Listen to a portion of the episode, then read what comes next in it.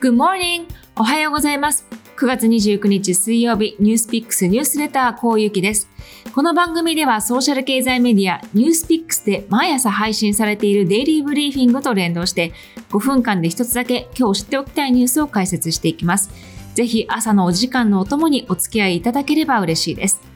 本題のニュースの前に気になるロボットの話題を一つ。アメリカ28日火曜日、アマゾンから出る出ると長らく噂されていたロボットが公開されました。その名もアストロで、小型の犬のサイズのロボットでした。テレビのような画面がついていて、車輪は3つあります。価格は999ドル、およそ10万円です。できることは何かというと、家族のお父さんにソーダを運んでといったように、物を部屋から部屋に運んだりすることができます。また、ビデオチャット、音楽をかける、留守中のセキュリティ管理をするといったこともできます。でできないこととしては、アームの機能がないので、物を取ったり、掃除をしたり、階段を登ったりということはできません。アマゾンの倉庫で10年以上配送ロボットを使ってきたノウハウがあり、音声認識のアレクサ、ホームモニタリングといったこれらの機能を一気に集結したようなロボットになっている印象です。購入するにはアマゾンからのインビテーション、招待ですね。これが必要になります。今年の年末に市場投入とのことで、これはどうなるんでしょうかね。Amazon のハードウェアはスマートスピーカーエコーのような大成功したものもあれば、2015年に販売停止した Firephone のような大失敗作もあるので、これどちらになるかという点でも注目されています。えさて、今日は原油をはじめとした資源価格が軒並み上昇しているというニュースです。原油価格市場で主な位置を占めるブレント原油。この先物価格が28日、一時1バレル80ドルを超えました。実際ここ1ヶ月で価格は25%上昇していて、ほぼ3年ぶりの高い水準になっています。なぜ原油が高騰しているのかという点ですが、理由は主に5つあります。で1つ目は、新型コロナウイルスのデルタ株が拡大した後に燃料の需要が急回復していること。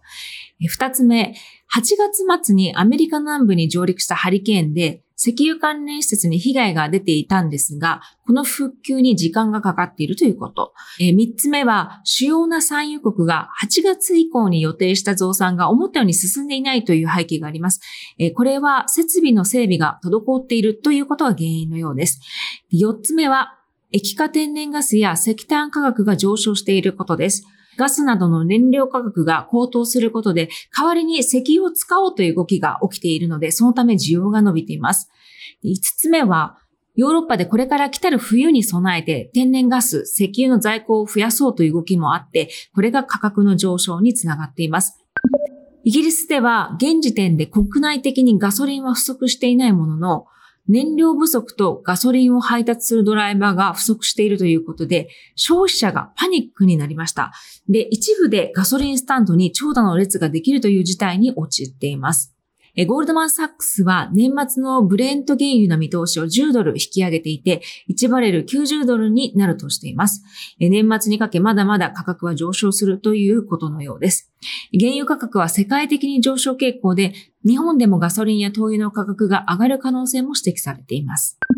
高騰するのは原油だけではありません。先ほども触れた液化天然ガス、石炭、アルミニウム、地金、銅といったコモディティ価格も軒並み上昇しています。環境の対策面から二酸化炭素の排出量を削減しようという世界的な圧力が効いているんですね。で、この圧力によってコモディティの生産が減る要因になっています。また、投資家からの圧力もあって、企業が増産のための新規投資を抑制しているという背景もあります。アルミの価格については昨日もお伝えしているんですけれども、中国のアルミの精錬所で環境対策から消費できる電力に制限がかかったことなどを受けて価格が高騰している側面もあります。経済誌ウォール・ストリート・ジャーナルはコモディティ投資家の声を伝えていて最近の値動きについてはこれまでにない価格の動きをしていると投資家が話しています。以上ニュースピックスニュースレターこうゆきでした。それでは Have a wonderful day 良い一日をお過ごしください。